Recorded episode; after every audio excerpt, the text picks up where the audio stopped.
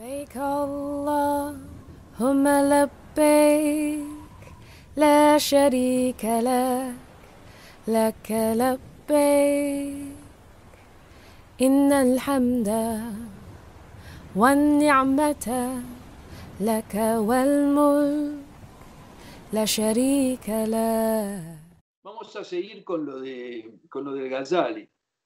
Habíamos hecho una paginita y pico nada más. Introduce el tema del arrepentimiento como la primera de las estaciones espirituales. El arrepentimiento es el comienzo del camino. ¿sí? Después se va a mostrar que de alguna manera hay un gran arrepentimiento que está en el principio y después hay numerosos mini arrepentimientos, que son como rectificaciones que uno va teniendo en su, en su camino. ¿sí? La palabra tauba, arrepentimiento, como vimos la vez pasada, significa darse vuelta, o sea, corregir la dirección en que uno va a dirigir, volverse hacia. Por eso las, eh, digamos, el uso de la palabra arrepentirse en el Corán se interpreta como arrepentirse hacia Allah, o sea, volverse hacia Allah. Bueno, vamos a ver el capítulo este, vamos a verlo por lo menos empezando, que tiene que ver con la virtud y la recompensa espiritual del arrepentimiento. Eh, dice, debe saber que Allah Ta'ala le ordena el arrepentimiento a todos los creyentes y a todos los seres humanos cuando dice, eh, arrepentidos o volveos todos hacia Allah arrepentidos o creyentes, quizás así triunféis.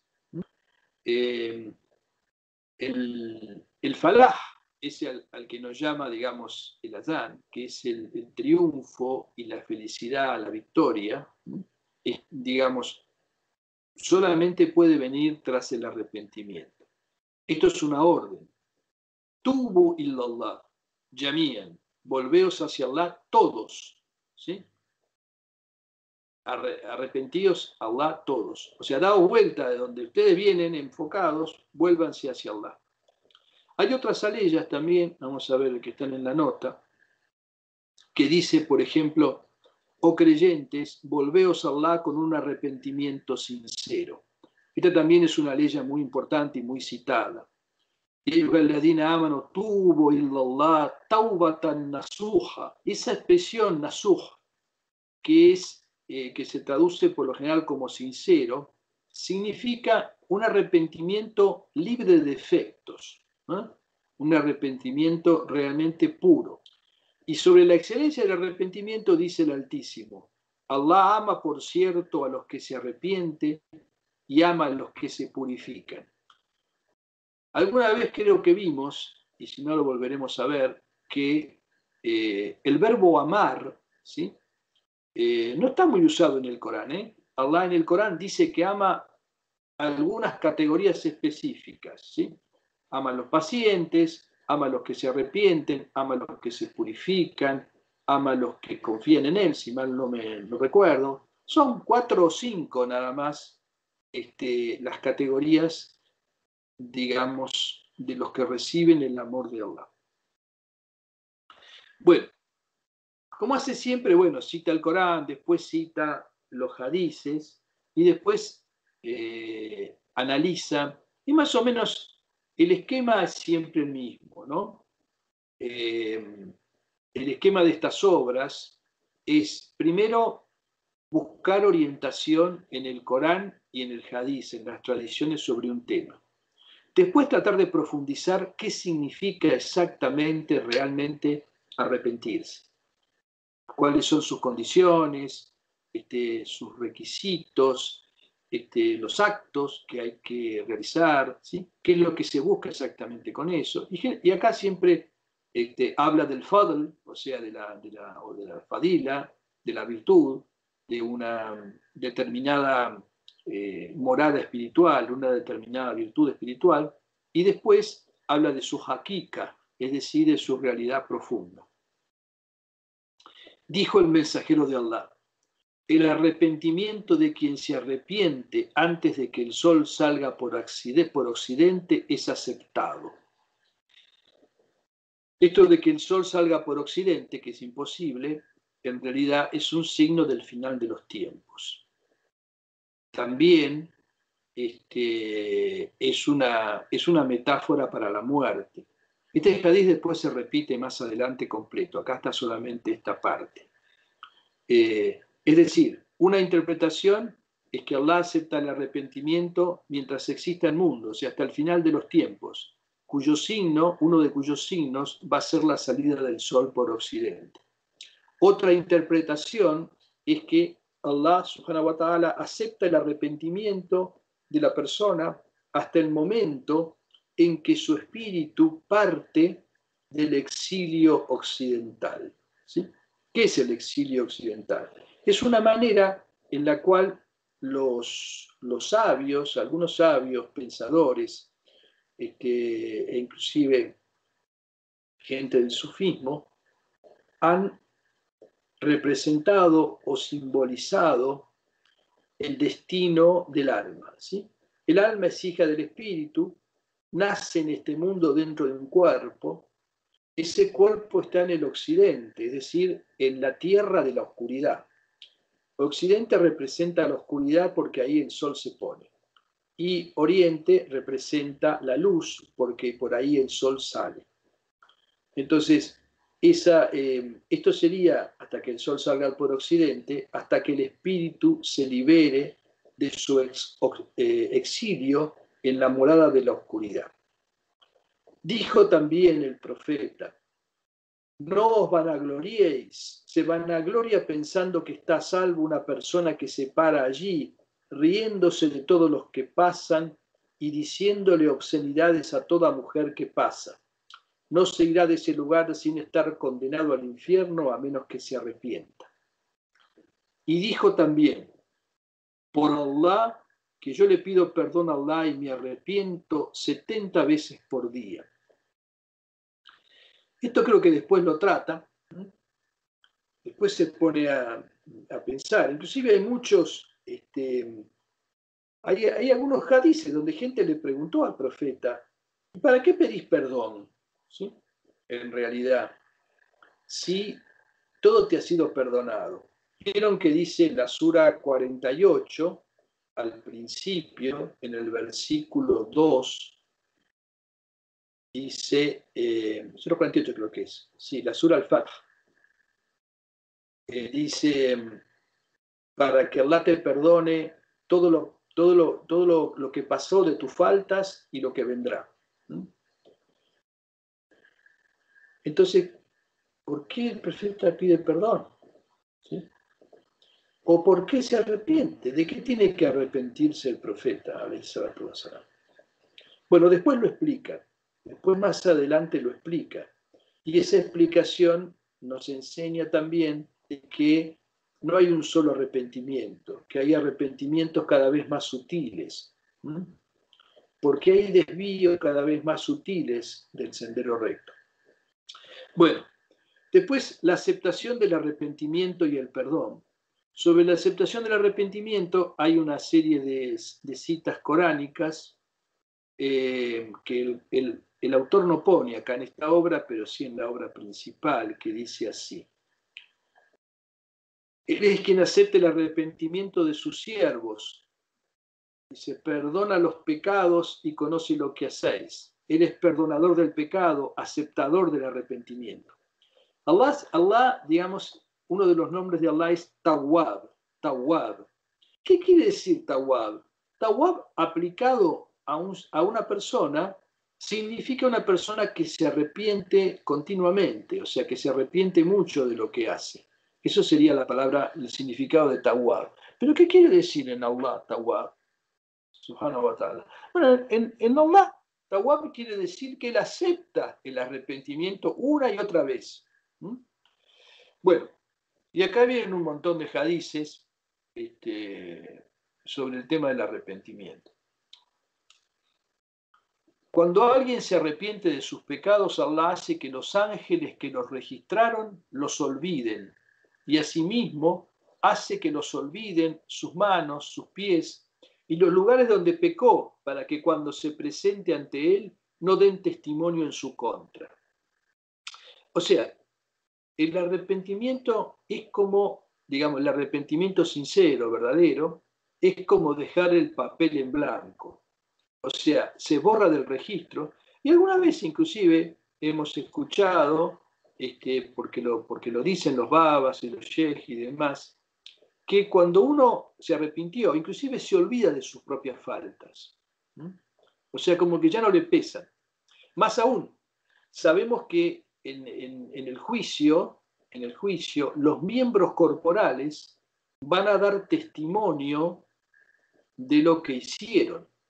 Entonces, como que cada miembro guarda registro de lo que hace. Por ejemplo, la lengua guarda registro de lo que dije de mal, calumniando, hablando de otros, ¿sí? diciendo pavadas, etcétera, etcétera.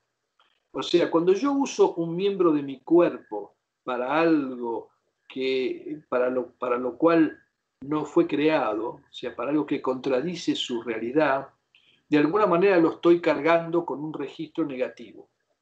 Y el arrepentimiento limpia eso, porque en realidad, como dijimos otras veces, el mal eh, forma parte del, del, del gurú, o sea, de la ilusión. El mal realmente no existe. Cuando aparece la luz del arrepentimiento, eh, se desvanece la ilusión y el mal desaparece.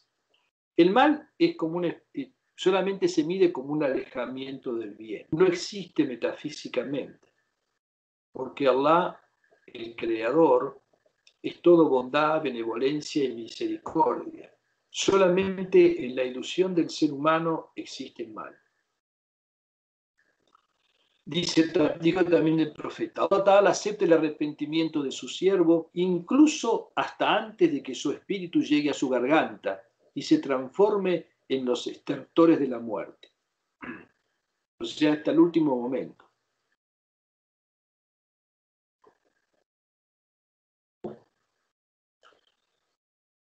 De todas maneras, no hay que confiarse en estas cosas, ¿no? No se olviden que las conductas erróneas van creando como una especie de, de surco en el alma y, todo lo que tenemos termina, digamos, recorriendo ese surco. Y eso no se arregla a último momento.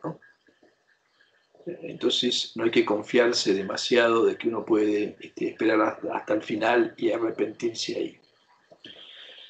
Dijo también el profeta, salam, ciertamente Allah, honrado y exaltado sea, estira su mano durante la noche, aceptando el arrepentimiento de las faltas cometidas durante el día y estira su mano aceptando el arrepentimiento de las faltas cometidas durante la noche. Y así será hasta que el sol salga por donde se pone. Esto es el mismo hadith que antes dijo, que señaló antes. Sol sale por donde se pone, quiere decir el sol sale por occidente, ¿no? Es lo mismo. Omar ibn al-Hattab transmitió que el mensajero de Allah dijo, arrepentíos, que yo me arrepiento cien veces por día. Y dijo también el profeta, no hay ningún ser humano que no haya pecado, y los mejores pecadores son los que se arrepienten. Bueno, este es un hadith famoso, ¿no? Muy conocido, que se cita todo el tiempo en las jutbas y demás, ¿sí? Eh, y que expresa el hecho de que el verdadero arrepentimiento deja todo en blanco, como dice un hadiz anterior que estaba por ahí al principio, ¿no? O sea, como que se borra todo. Porque en realidad estar equivocado es estar en una mala dirección. Cuando uno restablece la dirección, todo se arregla automáticamente, ¿sí? Eh, bueno, esto se dice fácil, pero el arrepentimiento tiene también este, una serie de condiciones que después va, va a desarrollar un poco más en detalle. Por ejemplo, esta que dice a continuación, arrepentirse de una falta es no retornar jamás a ella.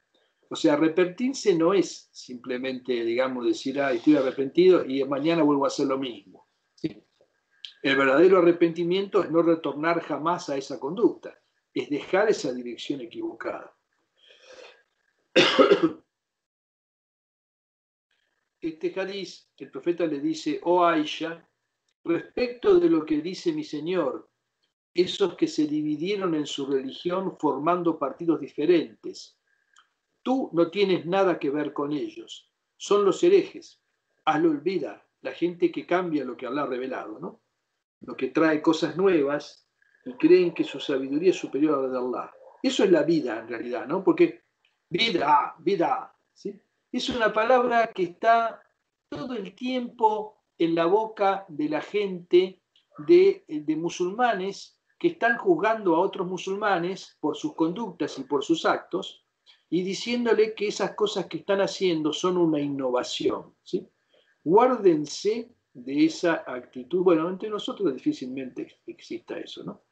Pero si un día llegan a saber un poquito más del din y demás, algún día van a caer en juzgar a otro porque no hace algo según la sunna o lo que, lo que uno conoce de la sunna. Entonces va a decir, ese es, es un, eso que está haciendo es una vida, o sea, es una innovación. Ustedes no están mucho en contacto con esta gente y no, no, no escuchan tanto esto, pero es sumamente común. Todos pueden arrepentirse excepto ellos. No hay arrepentimiento para ellos. Yo los aborrezco y ellos me aborrecen. Bueno, esta es una historia de Ibrahim que está muy buena. Cuando Ibrahim fue llevado al cielo, vio a un hombre fornicando con una mujer en este mundo y entonces le suplicó a Allah que los destruyera. Luego vio otro fornicando, zina, la palabra zina, ¿sí? Quiere decir este, haciendo eso sin estar casados, ¿no? Este, eso significa fornicar, ¿no? Eh, bueno, luego vio a otro cometiendo un pecado análogo y también suplicó en su contra. Entonces Allah le habló por inspiración diciéndole, oh Ibrahim, deja que mis siervos obtengan el resultado de uno de tres actos. Si se arrepienten, lo aceptaré.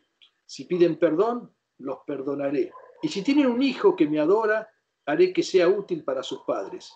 ¿No sabes que uno de mis nombres es Asabur, el paciente, o el muy paciente, ¿no? Podría decirse también. Bueno, eso tenemos, ¿no? Somos rápidos para juzgar. Inclusive esto lo pone directamente en Ibrahim. Y en, realidad, Allah es paciente con sus siervos, los deja hacer. Puede ser que de esa fornicación surja un hijo que después ayude a sus padres a conducirse por el buen camino.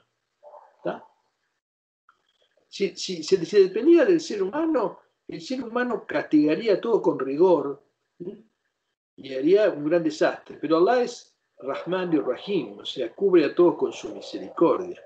Hay que reflexionar en estos, estos hadices así que hablan de determinadas situaciones, que son como cuentos, ¿no? que tienen una enseñanza. Bueno, fíjense lo que dice esto, que de alguna manera tiene que ver con el tema del destino. ¿no? Transmitió que el mensajero de Allah dijo, Allah Ta'ala no se entera del arrepentimiento de un siervo por una falta que él ya no haya perdonado antes de que se le pida perdón. Es decir, la falta, el pedido de perdón y el arrepentimiento ya están o ya fueron decretados por Allah subhanahu wa ta'ala. ¿sí? No, no, no hay que creer que eso es como un proceso que yo decido, que hago que no hago, ¿no? pero igual no me voy a meter en esa historia que es bastante, bastante complicada. Solamente podemos decir lo que sabemos, que a cada uno le he facilitado aquello para lo que fue creado. Es decir, si uno tiene que ser conducido o va a llegar a la fe y al arrepentimiento, Allah le va a facilitar los medios. Y él ya sabe lo que cada uno va a hacer, ¿sí? lo que va a sacar de eso, si le va a pedir perdón, y ya si le iba a pedir perdón, ya lo perdonó, etcétera, etcétera. Bueno. Hay una puerta en Occidente cuyo ancho equivale al recorrido de un viaje de 70 años y que ha sido abierta para el arrepentimiento. Se abrió el día en que se crearon los cielos y la tierra y permanecerá abierta hasta que el sol salga por occidente. Esto de las puertas este, es una cuestión bastante común en, varias, en varios hadices. ¿no? Se habla de puertas que hay en el paraíso para distintas categorías de creyentes, los ayunantes, los arrepentidos, los generosos, etc. Dice los lunes y los jueves, que son días especiales, por eso se recomienda en ellos ayunar y en ellos este, se hacen las, letanías de la tarica, etc. Los lunes y los jueves se exhiben las acciones de las criaturas, se acepta el arrepentimiento del que se arrepiente y se perdona a quien pide perdón. Pero aquellos cuyos corazones están llenos de soberbia siguen como están bueno, este también es un, es un hadiz muy importante, que está compuesto de un hadiz que ya, que ya dijo antes, pero que añade la primera parte, que es lo, que importa acá. El arrepentido es amado por Allah. Ataib Habibullah. Eh, y nuevamente aparece el tema del amor como una cosa que, digamos, como una especial aceptación del arrepentimiento. Uno se convierte en un Habibullah, un amado de Allah, que ustedes saben que Habibullah es el laqab, es decir, el título honorífico del profeta Muhammad, sallallahu ¿no?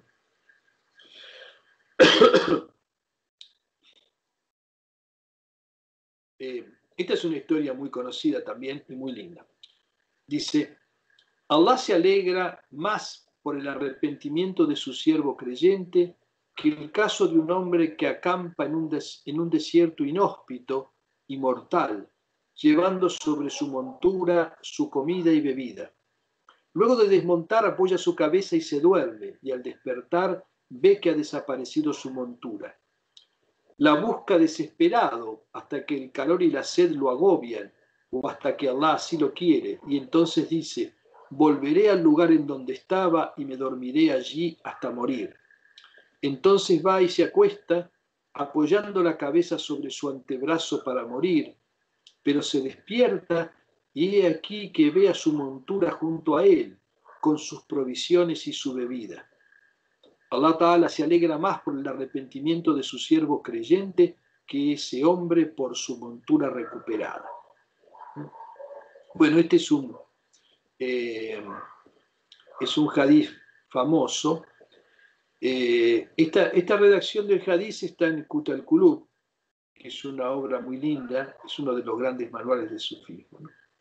La segunda parte ya fue mencionada antes y está eh, vinculada con lo que dice Alama, por cierto, a los que se arrepienten. Bueno, Piensen en esa cuestión, ¿no? Cómo Allah puede recuperar a alguien, inclusive que ha llegado hasta la desesperación. O sea, como que se ha entregado. El hecho de entregarse de alguna manera eh, tiene, mucho que ver con esto, ¿sí? Porque en realidad ni siquiera tenemos la fuerza para arrepentirnos verdaderamente. Si no fuera por la ayuda de Allah, nuestro arrepentimiento nunca llegaría a ser realmente sincero y completo. Es muy difícil superar todas esas tendencias internas que tenemos, sumamente difícil. Pero si hacemos algo, Allah ayuda. Ese es un poco el sentido que tiene esto. Bueno, y acá, luego de hablar de la, del fadl, o sea, de la virtud, empieza a hablar de la jaquica. ¿sí? Hakika o sea, la, realidad del arrepentimiento. Bueno.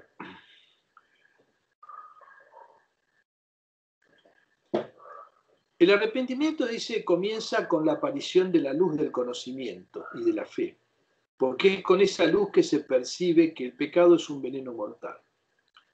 La palabra pecado mucho no me gusta, la verdad, porque tiene una connotación cristiana muy fuerte, ¿no? Hay muchas palabras en árabe. Está la palabra zamb, que se puede traducir como como una carencia, como una falta, que es la que aparece la mayor parte de las veces. Está la palabra jatía, que también es una falta. Está la palabra zilla, que es un deslizo, un traspié, digamos. Hay un montón de palabras para designar distintos tipos de faltas. En realidad, el significado de la falta es que se hace un vacío en nosotros eh, que deja de ocupar el espíritu, para decirlo de alguna manera. Es como una especie de, una especie de grieta, para usar una palabra muy de moda. Eso de alguna manera es la falta. Algunos representan la falta en algunos hadices muy conocidos como una mancha, ¿sí? como una mancha que aparece en el corazón. Esa mancha que aparece en el corazón lo que hace es ocultar la luz del espíritu. Hay que entender, digamos, la falta en ese sentido. Eh, entonces, no puede haber arrepentimiento si yo no comprendo, no me doy cuenta de que eso me está haciendo mal. Que me está haciendo mal en lo más importante que hay en mí. ¿sí? ¿Está? Porque yo me puedo dar cuenta que algunas cosas me hacen mal, por ejemplo, físicamente, si como mal, como mucho, como porquerías. ¿sí? O inclusive que determinadas conductas con la gente me apartan de la gente y la gente no me quiere, pero eso es una comprensión muy pequeña. Hay cuestiones mucho más profundas que tienen que ver con el carácter. O sea, las faltas, las faltas van desde cuestiones muy obvias y muy manifiestas a cuestiones cada vez más sutiles.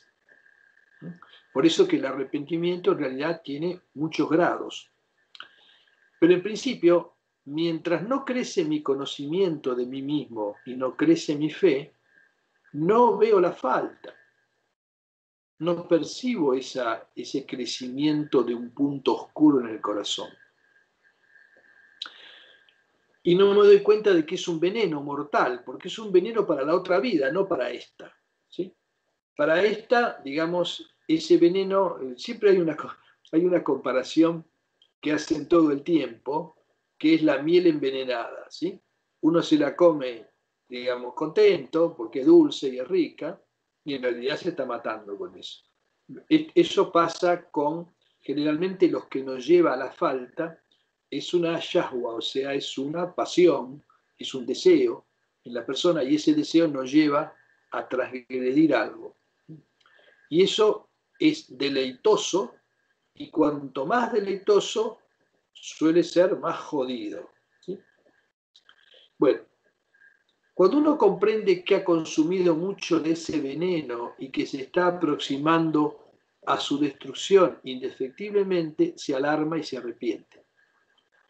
Cualquiera que se entera que ha consumido veneno se lamenta y se asusta e impulsado por ese miedo y remordimiento, introduce los dedos en su garganta para provocarse un vómito que expulse esa ponzoña que ingirió. Ese miedo lo llevará incluso a procurar una medicina o antídoto que contrarreste el efecto de ese veneno para eliminarlo totalmente de su cuerpo.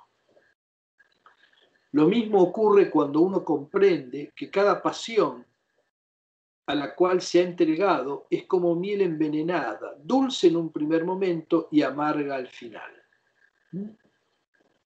Esto es una, una regla, ¿no? Lo que es dulce al principio termina amargo al final, y lo que es amargo al principio termina dulce al final. En aquella época, este, y todavía hasta cierta medida, todas las medicinas eran como amargas y feas, ¿no? Ahora las medicinas, bueno, le, agregan edulcorantes y le agregan, qué sé yo, gusto a tal, y entonces ya la medicina no es fea. Es un poco, bueno, este, el tener que tomarla, pero ya no es como antes. Pero antes tomaban un montón de cosas que eran terribles, pero decía, bueno, fenómeno, esto es feo ahora, pero lo que viene después, la salud, es una cosa buena. Bueno, y este sería el ejemplo de la yahua, de la pasión, digamos, lo que nos lleva a ser y el resultado final. Bueno, dice, aparece entonces en la persona el remordimiento por el pasado, que es una llama que el fuego del temor enciende en su alma. Ve su propia destrucción en ese fuego del temor. Ese fuego quema en su interior la pasión y el ansia, transformando su concupiscencia en remordimiento. El remordimiento es eso, ¿no? Fíjense que el remordimiento, que es el primer estadio de la, y el más importante, que es un dolor interno. Uno ha hecho algo y se da cuenta que eso está mal, que, ha provocado un daño, que ha provocado un daño en otro, un daño en uno mismo. Entonces siente un dolor interno. Ese dolor interno, de alguna manera, oblitera ese deseo que lo llevó, ese deseo puede haber sido un ataque de ira, digamos, este, o, de, o, de, o, de, querer tener cierta cosa y se la quité a otro, en fin, muchas cosas, ¿no? Pero cuando aparece ese dolor, uno ya este, no puede ejercer ese deseo o esa pasión como antes. Por eso es muy importante la aparición del remordimiento, como después va a decir, ¿no? que como es una parte importante en el mecanismo para cambiar. Entonces dice, toma la decisión de cortar con el pasado y no retornar jamás a él en el futuro. Se desprende del manto de la injusticia y extiende la alfombra de la fe, alterando todos sus movimientos y reposos. Lo que antes eran risas, libertinaje e inconsciencia, se convierten ahora en llanto, tristeza y lamento. Antes estaba en compañía de los inconscientes, ahora sus compañeros son la gente de conocimiento. La gente de la gafla y la gente de la marifa, la gente que sabe, que se ha dado cuenta, y la gente que vive inconsciente. La mayor parte de las criaturas son gafilum, como dice el Corán, viven en la gafla, en la inconsciencia de su realidad. Es decir, viven dormidos a las consecuencias de lo que están haciendo y hacia dónde se dirigen sus vidas. Por eso, la esencia del, del arrepentimiento es el remordimiento y sus corolarios, la transformación de los estados y la remoción en todos ellos de la desobediencia y la transgresión, convirtiéndolos en obediencia y aceptación. Y esto, que la esencia es el arrepentimiento, tiene que ver con un hadiz, ¿sí? que dice eh, al-nadam at-tauba, o sea, el, el remordimiento es arrepentimiento. Entiende la diferencia entre remordimiento y arrepentimiento, ¿no? Pareciera que lo importante es el, arrepentimiento, o sea, hacer ese cambio. Pero en realidad, si ya existe, tiene que existir primero una especie de dolor. A uno le tiene que doler lo que hizo. Y eso es lo que se llama en árabe nadam, es decir, el remordimiento. ¿Qué es eso que uno siente que le da vuelta adentro respecto a que que hizo? Puede haber remordimiento por pavadas también, ¿no? Por no haber aprovechado una oportunidad o cosas así. Pero es una especie de dolor interno. Estamos hablando de ese, de ese dolor interno respecto de lo que uno percibe como una transgresión, como una falta, como algo que realmente lo afecta espiritualmente. Eh, bueno.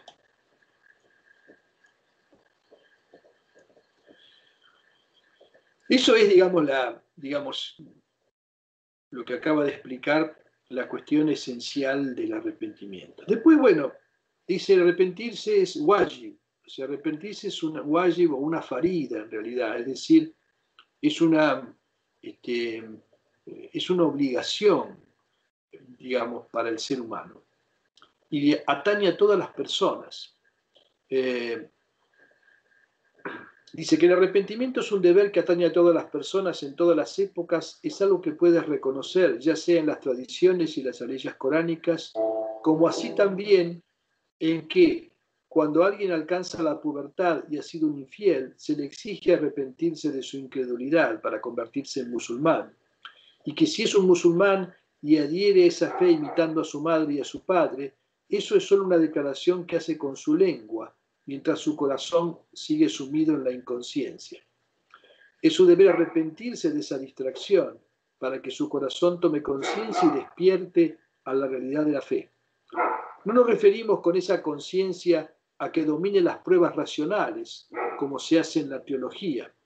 porque esto no es obligatorio para todos, sino a que el poder de la fe se imponga en su corazón y lo domine para que solo siga sus preceptos. O sea, no es necesario para salir de esa inconsciencia conocer en profundidad cuál es el significado de la fe desde el punto de vista teológico, ¿sí? Porque en realidad eso es una cosa muy difícil que no todos pueden abarcar. Lo importante es que la fe y lo que la fe trae, a través de la enseñanza del Corán, del Hadith y demás, sea lo que gobierne mi vida y no mis pasiones, digamos, mis deseos y mi condición animal como ser humano. Lo que no quita, bueno, como ya lo hemos visto mil veces, bueno, que, que las cosas que tenemos, cada parte tiene, digamos, una manera de expresarse con contención y con moderación, etc. El problema de la condición animal nuestra, porque nosotros somos seres en ese sentido heterogéneos, tenemos una porción angélica y una porción animal, somos una mezcla muy rara, y si nuestra porción animal nos tira para abajo, degrada lo angélico, y por eso dice el Corán, son peores que bestias. Y si llegamos a, llevar eso bajo que tenemos hacia arriba, realizamos una hazaña que supera a la, digamos, a la hazaña de los ángeles, que no tienen ese lastre en su, en su creación, en su naturaleza. Bueno, dice, y solo, eh, y solo obedecerá realmente sus preceptos cuando todo lo que ocurre en el reino de su cuerpo esté a las órdenes de la fe y no bajo el control de Shaitán. Si hay pecado, la fe es imperfecta y por eso es que el mensajero de Allah dijo, no fornique el adúltero siendo un creyente en el momento en que lo hace, ni roba el ladrón siendo un creyente cuando lo hace. Esto es una cuestión muy, muy interesante. Es como que de alguna manera se apaga la fe en el momento de cometer alguna falta grave. ¿Mm? Eh, no coexisten en el mismo momento en el corazón de la persona la luz de la fe ¿sí? y la yahwa, o sea, la pasión que lo lleva a eso. ¿Mm? Él no quiso decir, dice Al-Ghazali, que un creyente es un incrédulo en esas circunstancias, sino que la fe tiene muchas ramas y niveles. Uno de esos niveles es que uno sepa que la fornicación es un veneno mortal ya que si lo sabe lo evitaría como cualquier persona evita beber veneno. Por consiguiente, en esa circunstancia, el poder de la pasión en el fornicador ha derrotado a su fe, porque el zina es un destructor y hace que la fe se desvanezca en la inconsciencia, como cuando el humo de las tinieblas de la duda cubre la calidad del conocimiento y la fe. ¿Se entiende lo que dice, no? De alguna manera, eh, cuando predomina en nosotros una pasión, borra todo lo demás. ¿sí? O sea, como que en el momento estamos captados por eso. Eh, y no nos damos cuenta de que eso nos lleva a algo malo. Si realmente lo supiéramos, si tuviéramos conciencia, entonces tendríamos la fuerza para evitarlo, porque veríamos realmente sus consecuencias. El, el problema es que no vemos las consecuencias de lo que hacemos. A veces de cosas muy sencillas. ¿sí? Como tratar mal a la gente, por ejemplo. Entonces, este, lo hacemos por ahí naturalmente, porque tenemos mal carácter o lo que fuere, o, en, las relaciones de la vida, por ejemplo, con las personas que están subordinadas a nosotros, o con alguien de nuestra familia. No prestamos atención a eso. No nos damos cuenta que con eso estamos consumiendo veneno. No lo vemos. Si lo viéramos, si lo viéramos, con, como dice el Corán, con el ojo de la certidumbre, entonces ya no lo haríamos. De alguna manera, esto de ver las cosas para evitarlas, este, de alguna manera tiene que ver con, por ejemplo, esto, esta propaganda que hay ahora todo el tiempo en los, en las, este, en los paquetes de cigarrillos, en las cosas de tabaco, que te muestran el coso todo esto, y así todo, la persona ve el, pulmón todo carcomido por el cáncer y te dicen, el, pero igual no lo deja. ¿sí? O sea, su pasión es más fuerte. solamente es el día que se ve a sí mismo, el fumador que el día que se ve a sí mismo y que le dicen tenés una mancha en el pulmón, ahí, ahí puede ser que finalmente se arrepienta. Y a veces ni siquiera con eso. En fin, Wallahu El Islam no es la religión del futuro, el, Islam es la religión eterna, es el din de la fitra del ser humano, es el din de los profetas anteriores a Muhammad que dicen en el Corán somos musulmanes. No hay dos din, ¿sí? Hay un solo din que es el din de la fitra, que todos han seguido, aunque después sus disposiciones puedan variar, y es el din que se adapta naturalmente a la naturaleza humana. El profeta Muhammad está claramente definido en el Corán, ¿no?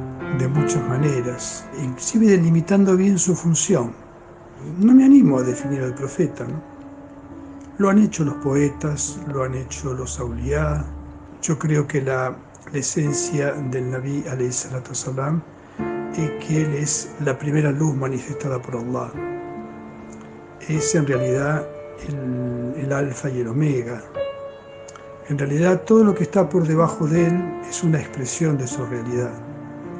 Por eso cuando le dijo el profeta Jabir al-Alladi, antes de que fuera creado Adán, ya existía la luz de tu profeta. Y ese es un secreto importante si uno lo medita, ¿no? En realidad, como que toda la creación, todo lo que existe, de alguna manera, está justificado por su existencia. Es simplemente el peso de la fe y el peso de la certidumbre que se ha ido sumando con los años y que me ha ido dando pruebas. Entonces eso sí es lo que me permite ver la enfermedad como una contingencia más de este mundo, digamos, que todos padecen y yo no la estoy pasando todavía por lo menos tan mal en ese sentido. La experiencia de la muerte es claramente una experiencia central. Creo que es un hadith sí, dice nada lamento tanto como imponerle a mi siervo creyente la muerte, porque sé que la detesta. Yo creo que la partida tiene que ser tanto más serena cuanto ha sido la, fuerza de la fe. Hay una regla de oro que nos explicó varias veces Tosumbaba y que es fundamental. Cuando vayas a hacer algo, fíjate si eso que vas a hacer te beneficia solamente a vos y no beneficia a nadie más. Si es así, mejor no lo hagas. Si te beneficia a vos y beneficia también a otro, entonces sí puedes hacerlo. Y si te perjudica a vos y beneficia al otro y conseguís hacer eso, ese es el grado más elevado. Es el izar, es el altruismo, en donde uno, digamos, entrega su parte de la acción. Yo creo que esa regla de oro es, clave para vivir. Si alguien la pone en práctica, realmente alcanza la felicidad. Sacrificarse por el otro, perjudicándose uno mismo, ese es claramente el grado más elevado.